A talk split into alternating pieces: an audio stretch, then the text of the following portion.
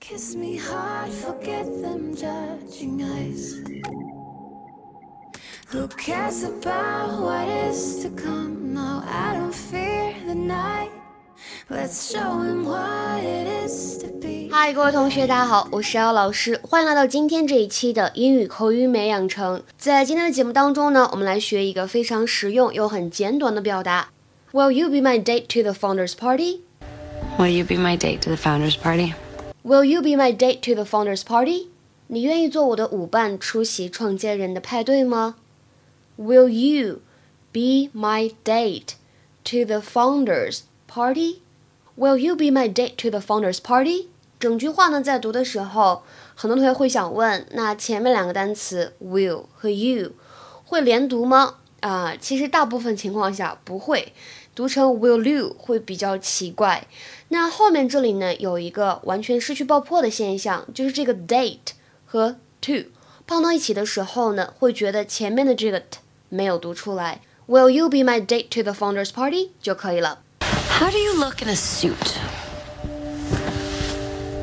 I can pull one off. How about tomorrow night? Will you be my date to the founders party? They still do that? Have you been before? No, the Salvatores don't get invited anymore. Well, this year there's this heritage project that meant a lot to my mom.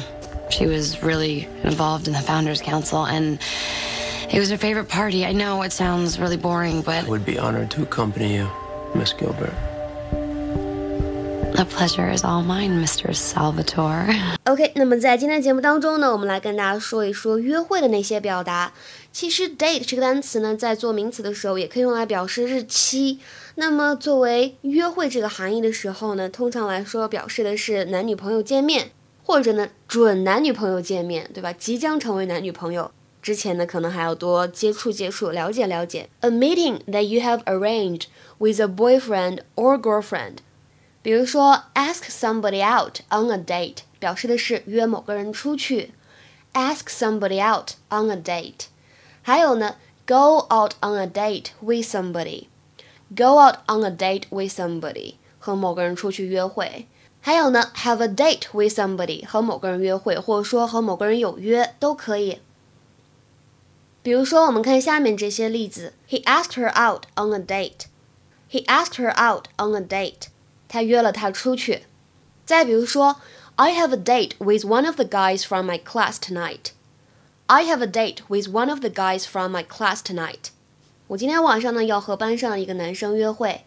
再比如说，I've got a date with Lucy tomorrow night. I've got a date with Lucy tomorrow night. 明天晚上呢，我和 Lucy 有个约会。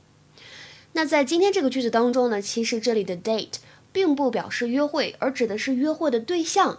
A person you have a romantic meeting with，或者呢，有的场景当中可以用来指舞伴儿。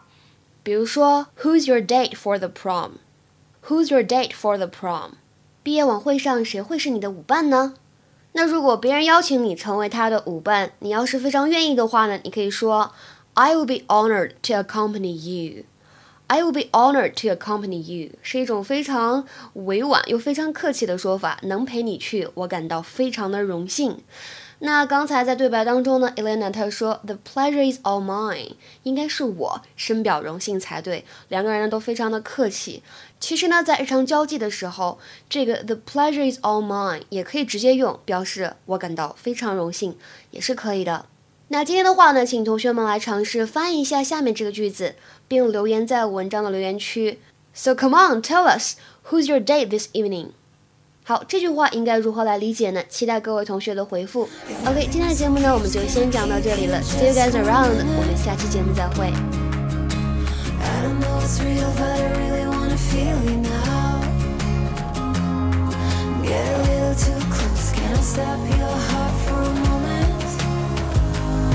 If I don't even care, is that really such a crime?